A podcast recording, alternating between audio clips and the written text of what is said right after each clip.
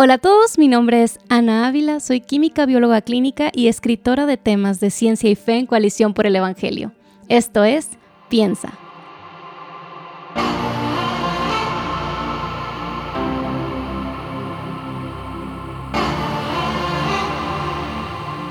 Quiero darles la bienvenida a otra edición de Cristianos y Científicos, una sección de Piensa Podcast donde hablamos con hombres y mujeres que se han desempeñado en el área de las ciencias y que lo hacen desde una sólida fe cristiana. Y en esta ocasión estoy muy emocionada de compartir el espacio con Catherine Cheraldi. Antes de empezar a compartir con ella, quiero presentarla rápidamente. Catherine Cheraldi de Núñez es la esposa del pastor Miguel Núñez y es doctora en medicina con especialidad en endocrinología.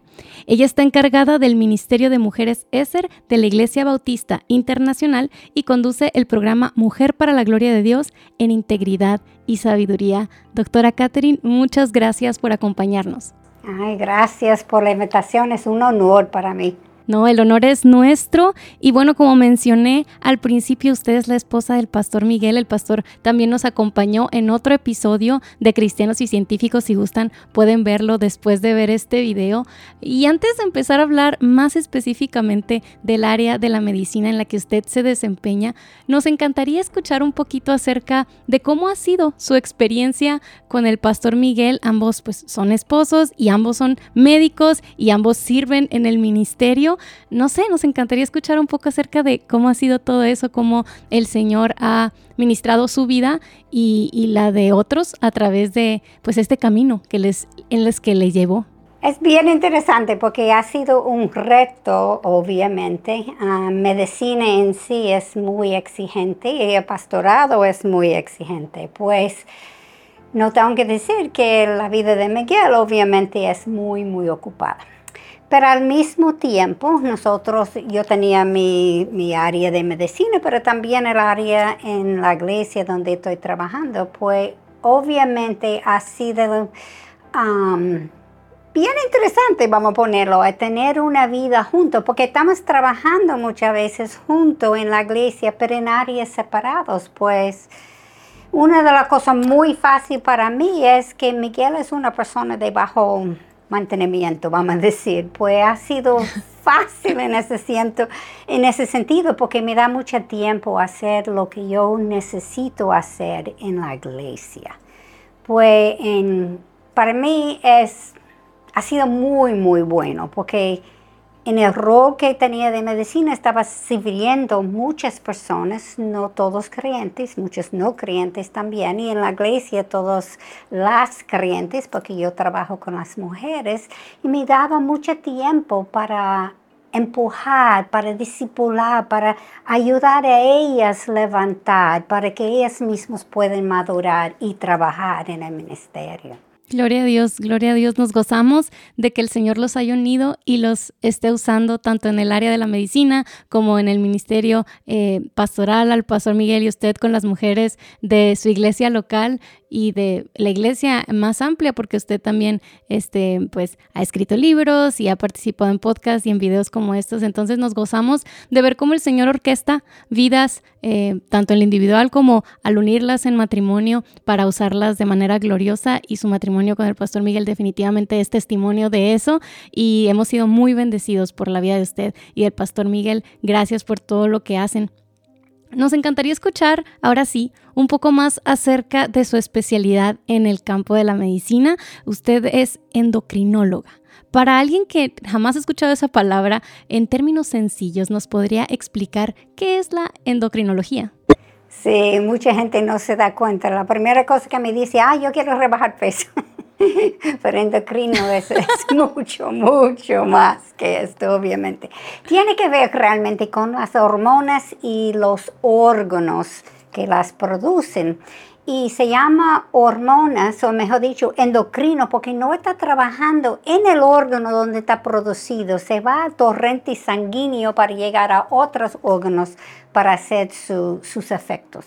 Por ejemplo, tenemos algunos slides que se puede ver.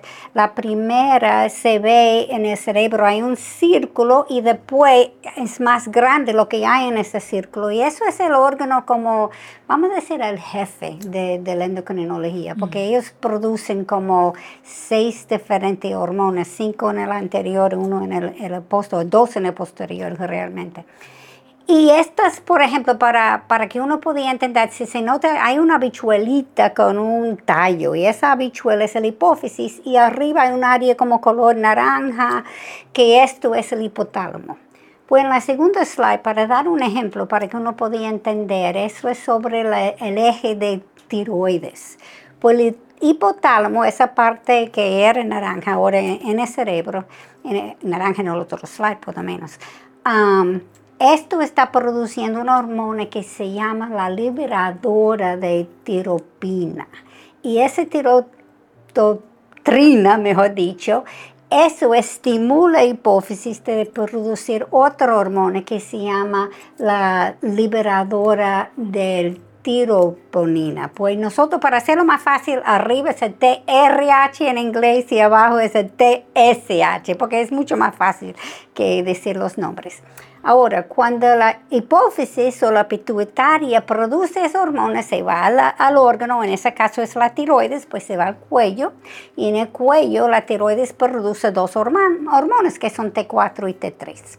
Y estas hormonas van al torre sanguíneo para los órganos. Tiroides controla casi, o se afecta, vamos a decir, casi todo el cuerpo y la misma T4 y T3 vuelve a la hipófisis y vuelve al hipotálamo para inhibir la producción de más, para mantener todo en su equilibrio. Se llama retroalimentación negativa.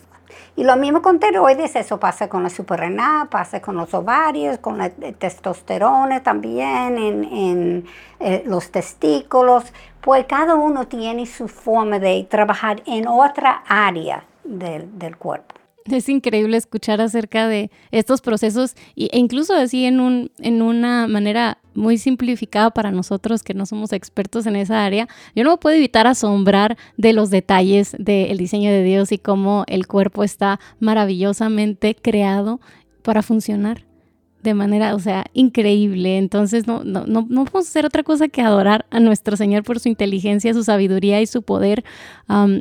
Y de hecho vamos a hablar un poquito acerca de eso más adelante, de cómo usted estudiar todo eso la ha llevado a adorar, a deleitarse en el Señor. Em, pero antes me gustaría saber un poquito acerca de la historia de cómo se decidió estudiar esta área de la medicina, que parece bastante compleja. Eh, ¿Cómo es que usted decidió eh, especializarse en endocrinología? Bueno, interesante. En medicina en general, probablemente entré, porque yo, yo vengo de una familia, vamos a decir, de media clase en Estados Unidos. No son gente que normalmente estudia, pero yo tuve un accidente cuando tenía cuatro años. Corrí en la calle y un carro venía que estaba acelerando porque el semáforo estaba cambiando y el carro me impactó y me fui al aire. Yo entré en, el hospital y en coma, um, tenía trauma cerebral y algunas fracturas. Y cuando yo desperté de eso, me quedé sin consecuencias graves. Y aunque no era cristiano, toda mi vida yo tenía el sentir que yo tenía un propósito aquí porque, porque yo sobreviví esto. Entonces, cuando entré en la medicina, ¿por qué endocrino y otra cosa? E, e, es increíble que el Señor use nuestro diseño cerebral porque yo como mujer somos personas que hacemos muchas conexiones, no solamente en el cerebro, en nuestra forma de vivir también. El hombre, por ejemplo, es el proveedor físico, es el protector físico y la mujer es más haciendo conexiones, es la protector de emociones, es la persona que mantiene todo moviendo en armonía. Yo siempre relajo que las mujeres son la pega en la relación, en la iglesia, en donde sea. Ellos son la gente que mantienen y todo juntos. trabajando. Endocrino es así. Y es interesante porque si uno nota, la mayoría, vamos a decir, las mujeres predominan en endocrinía, endocrinología. Yo creo que la mayoría de los endocrinólogos son mujeres. Y eso no solamente en Estados Unidos, donde, donde sea, porque nuestro cerebro funciona así y interesadamente nosotros no, nos, no lo hacemos, no es que yo diga, ay no, yo soy mujer y yo soy de la conexión y yo voy a estudiar, es algo que el Señor te guía porque eso es donde está su fortaleza. Es bien interesante porque Él te lleva donde Él quiere y uno ni se da cuenta que Él está llevándolo. Amén, amén, qué interesante, nunca lo he visto desde esa perspectiva de cómo eh, diferentes áreas de la medicina, pues reflejan un poco acerca de ese mismo diseño eh, entre nosotros y, y naturalmente el, sexo femenino se va a inclinar por esa rama que, como usted dice, conecta, coordina, crea relaciones y así en el mismo cuerpo humano. Muy interesante. Gracias por esa, esa observación. ¿Y cómo es que este campo de la endocrinología, con toda su complejidad, le lleva a adorar al Señor. Eso es lo que platicábamos un poquito antes acerca de cómo funcionan de manera tan detallada todas estas hormonas que actúan en diferentes lugares del cuerpo humano. ¿Hay algunos momentos específicos o algunas cosas que usted ha aprendido que la lleven a exaltar a nuestro Señor? Ay, sí. Si hay una cosa que medicina nos debe enseñar, pero con corazones engañosos muchas veces no lo captamos, porque si hay una área de orgullo eh, son los médicos, obviamente. Pero es cuando uno estudia todo lo que tiene que estudiar para llegar a ser médico, uno se da cuenta que, wow, hay un diseñador más que inteligente. Porque Él es como Efesios, Efesios 3:20 dice, aquel que es poderoso para hacer mucho más de lo que podemos entender o pedir a través del poder de que more en nosotras y gloria a Él, porque es Él. Y yo me acuerdo enseñando en, la escuela de, medicina, en endocrino, cuando yo estaba enseñando a, los estudiantes, mira cómo eso está estimulando eso, es inhibiendo eso, y eso es a través de un receptor que entra en el núcleo, en el núcleo que hay receptores, y el aparato de Golgi, mitocondria, etcétera, etcétera, etcétera. En el final yo lo dije a ellos, ¿Tú realmente crees que eso puede venir de una sopa química? Es como es tan obvio. y nosotros no lo vemos, somos tan orgullosos, la mente es tan entenebrecida y el corazón tan engañoso que nosotros buscamos y si perdemos en la ciencia pensamos que somos tan inteligentes.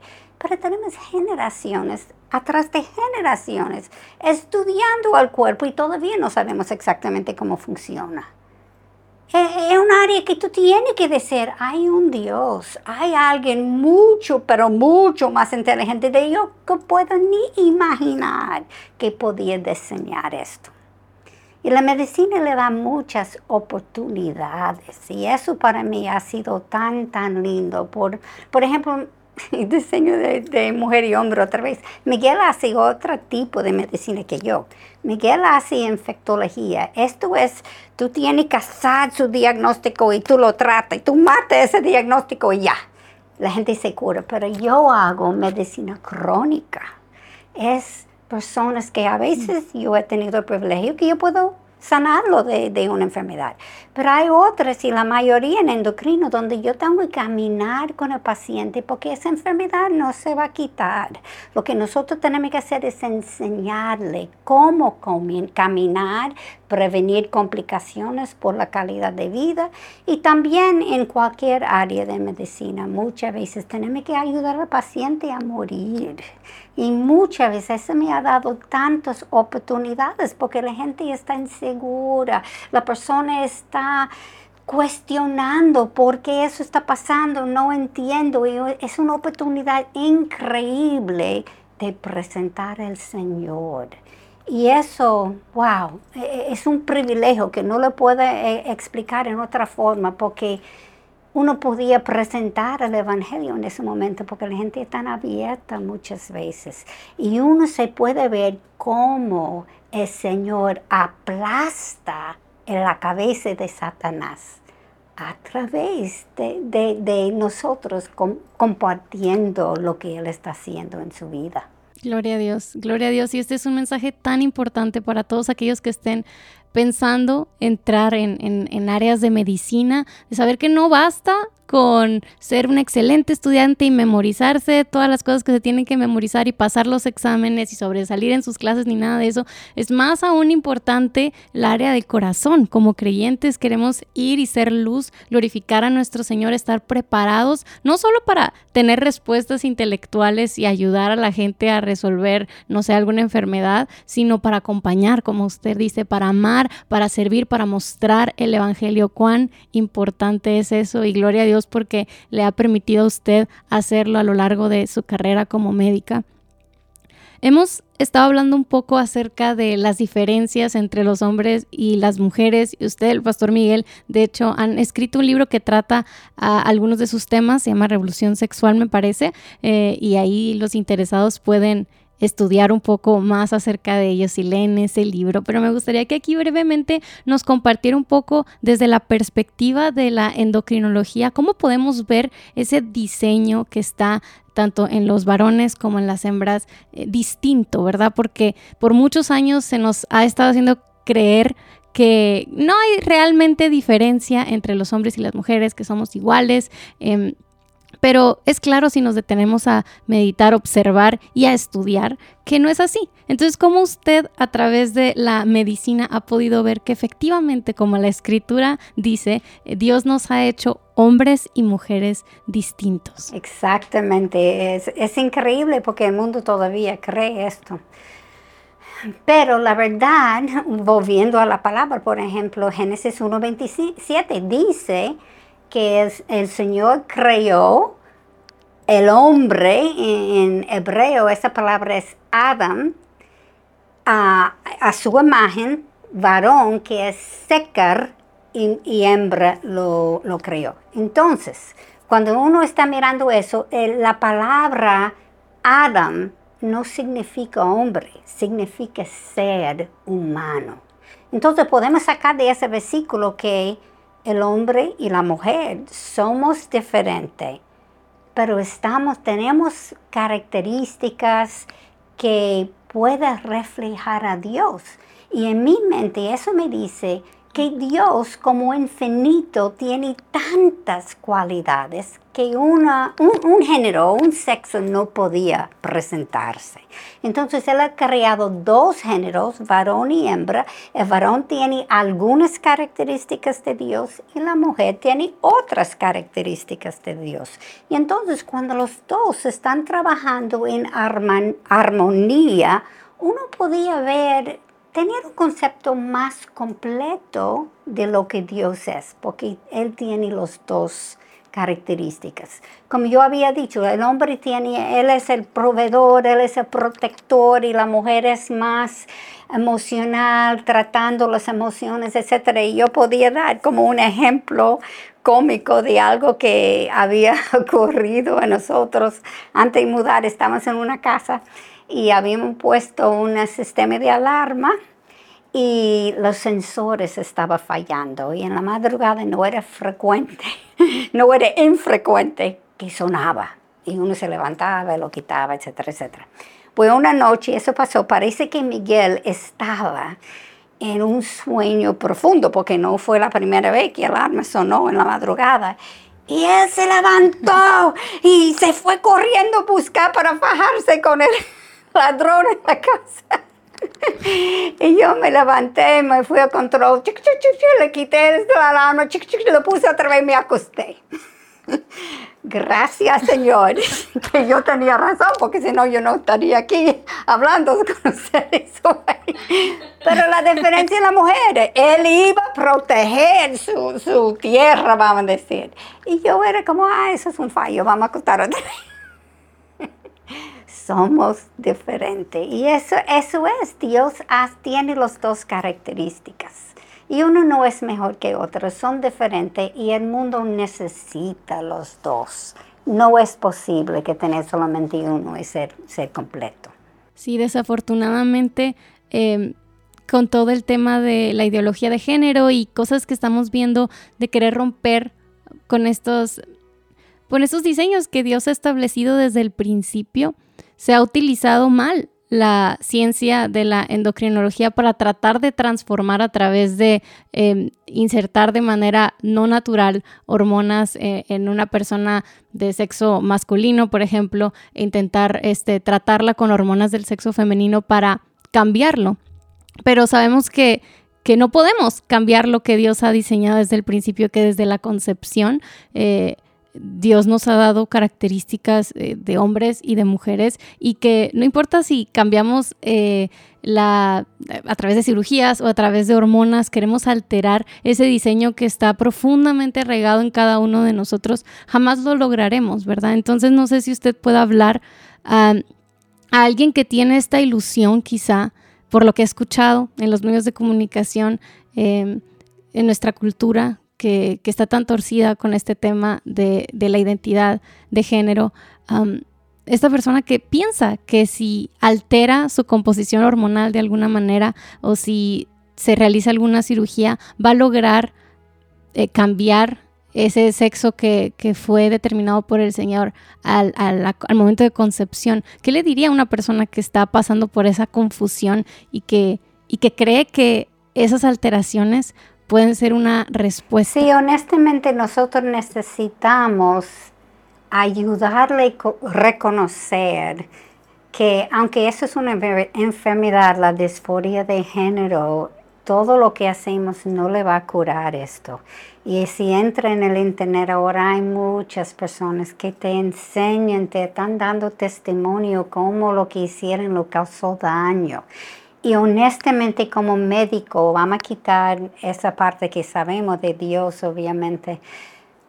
Eso es un experimento que ellos están haciendo. Ellos están asegurando a esa persona que va a sentir mejor después, pero no está tratando la enfermedad en sí, está tratando a, a cambiar cosas afuera, pero el cerebro sigue igual. ¿Tú tienes un cerebro de hombre o tienes un cerebro de mujer? No es que, es solamente hormonas, no es si yo me quito los senos, yo soy, ya yo no soy mujer, o si quito el pene, ya yo no soy hombre. Es, mucho más que esto. el cuerpo entero es diferente y funciona diferente, y no solamente las partes externas. Y muchas veces no sabemos todavía, sospecho que vamos a ver, pero estamos esperando para hablar más científicamente. Vamos a tener muchos problemas en el futuro de las mismas hormonas que yo dando hormonas femeninas o masculinas, vamos a tener más cáncer de mama, vamos a tener más cosas, problemas. Ya están viendo que hay más problemas cardíacos en las hembras que está tomando hormonas masculinos, etc. Lo que viene no sabemos todavía, pero sospecho que va a ser grande. No se puede alterar. Tú vas a lucir como un hombre o tú vas a lucir como una mujer, pero no es. Y es, ese es el problema. Como yo dije, esa cosa de, de Miguel y yo en la madrugada, eso no es algo pensado. Eso fue automático porque somos diferentes. Y el, tratamiento debe ser sobre la disforia. La otra cosa que me preocupa mucho de esa ideología, que yo estoy comenzando a investigarlo porque no lo he visto, yo no he visto ninguna persona aquí en Santo Domingo con esto, pero es, como, yo lo explico, es una enfermedad la disforia. Y muchas veces tiene que ver que están en Internet, o, mejor dicho, estas jóvenes, vamos a hablar de los niños primero. Estos niños que se sienten así, primero era una cosa bien, bien rara en el pasado, pero ahora es muy frecuente. Y los mismos psiquiatras están diciendo, hay algo de contagio. Ellos se sienten mal y no necesariamente es disforia que se siente, porque todos los niños, niñas, antes de entrar en la pubertad, cuando está a comenzar a hacer estos cambios, hay muchos cambios que está pasando adentro que uno no entiende, uno cree, si, si me dice, ah, es porque tú tienes disforia, yo creo que tengo disforia porque los expertos me están diciendo esto, pero no es disforia, es la misma inseguridad que todos nosotros tenemos en, en la pubertad. Y lo que los estudios se están enseñando ahora, y eso es que me da mucha, mucha pena, es si tú dejas un niño o una niña con disforia entrar en la pubertad, la gran mayoría se quita la disforia. Después, cuando sus hormonas apropiadas, yo digo, de, varones y hembras, comienza a subir, esa disforia se mejora en la gran mayoría. Pero si está haciendo esa cirugía antes de, yo estoy alimentando su disforia, yo estoy alimentando su enfermedad y como médicos nuestra meta debe ser mejorar la enfermedad, no alimentarla. Y realmente esto es lo que estamos haciendo. Los adultos también, pero los adultos ellos tienen el derecho a hacer la decisión que quieren por cualquier razón. Pero ahora si uno entra en Internet, hay muchas personas que están haciendo la de transición ahora. Y ellos mismos están diciendo, me engañaron, me decían que yo iba a sentir mejor, me decían si yo hacía eso, X iba a pasar. Y eso no es lo que pasó. Mi problema no era disforia. Mi problema fue ansiedad, depresión, etcétera, etcétera. Un, un, problema psiquiátrica, vamos a decir, depresión, ansiedad. Y si eso fue tratado, tratada, quizás ellos no iban a llegar a ese punto. Ahora, hay una enfermedad que se llama disforia, no hay, no hay duda, disforia de género, y esas personas necesitan obviamente tratamiento. Y no es que están contagiadas por la internet pero ellos están especulando ahora que un gran mayoría, porque siempre era varones y un porcentaje muy pequeño. Ahora son mayormente hembras y con números exagerados ahora, pues algo cambió. ¿Por qué todas esas generaciones era solamente en algunos varones y ahora es mayormente mujeres y, mucho más numeroso, pues algo cambió. Y ellos, los expertos que están siguiendo eso, están sospechando es el Internet. Ellos están oyendo de otras personas que se sienten igual. No es lo mismo en anorexia y bulimia. Esas mujeres, ellos aprenden eso de otra joven que lo hace o en el Internet. Eso es ese contagiosa. Ellos quieren quedarse delgado y aprenden de otra persona que esa es la forma de hacerlo, que es obviamente patológico, y, pero después uno tiene su trabajo a quitar estas ideas de su mente. Sí, es un tema dolorosísimo y complejo y si ustedes quieren saber más sobre la disforia de género, sobre la ideología de género, tenemos bastantes recursos en la página de Coalición por el Evangelio, coaliciónporelevangelio.org. Si ustedes buscan disforia de género, ideología de género, ustedes van a encontrar más artículos abordando el tema desde perspectivas científicas y teológicas. También es bien importante que estemos equipados para responder a estas inquietudes que cada vez con más fuerza, gracias a Internet, las redes sociales, se están esparciendo y tenemos que hablar verdad, hablar verdad para para que más vidas no sean dañadas y lastimadas como la doctora Catherine nos está compartiendo hoy. Y, precisamente las personas que están equipándose en el área de la medicina, especialmente en esta especialidad de la endocrinología, que están tan cerca de este tema, necesitan estar preparadas para permanecer firmes en la verdad de que desde la concepción somos varones y hembras y que todo nuestro cuerpo está diseñado de una manera particular. Em, eh, si somos varones o hembras y que alterar ese diseño eh, a través de las hormonas y de la cirugía no es algo bueno, es algo que daña, no, no, no trae salud. Y ese es el propósito de la medicina, ¿verdad? Traer salud, traer restauración al cuerpo, no dañarlo. Entonces el Señor nos ayude a permanecer firmes en la verdad porque este, estamos sin, sin querer por nuestra ignorancia muchas veces al, al simplemente repetir cosas eh, o movernos de acuerdo a la cultura, dañando a muchísimas personas. Entonces nosotros tenemos que estar súper equipados para poder responder estas inquietudes y aún más los que están estudiando medicina. Gracias, doctora Catherine. Antes de irnos, nada más nos gustaría escuchar algunas palabras de ánimo para usted, para cualquiera que, que esté interesado en estudiar quizá en medicina, especialmente endocrinología, algún, alguna palabra de ánimo que tenga Ay, para sí, estas personas? necesitamos más cristianos en medicina, realmente, porque es una, una rama, vamos a decir, muy cristiana, porque uno está sirviendo siempre. En medicina, si alguien tiene un problema, uno se va para corregirlo. Es servicio, no es ganar dinero, no es ser famoso, es servir a su prójimo. Y yo no conozco ninguna otra área, menos pastorado, obviamente, um, donde esto es parte de el ADN de, de, la misma rama. Medicina, si es un cristiano o una cristiana, es wow. Eso es lo que necesitamos. Gente que ama a su prójimo y está dispuesto a ayudar al prójimo a la expensa de uno, porque es, puede ser en la madrugada, puede ser cualquier hora que la persona está llamando porque necesita ayuda. Para mí, lo más cristianos que tenemos, mejor. Amén, amén. Que el Señor siga levantando a esos hombres y mujeres dispuestos a servir al prójimo eh, con la verdad, en amor, para que así su reino siga siendo establecido en los corazones, en ese lugar tan vulnerable, ¿no? Que es cuando una persona está en medio de una enfermedad. Gracias, doctora Catherine, y gracias a todos ustedes por estar aquí. Nos vemos a la próxima.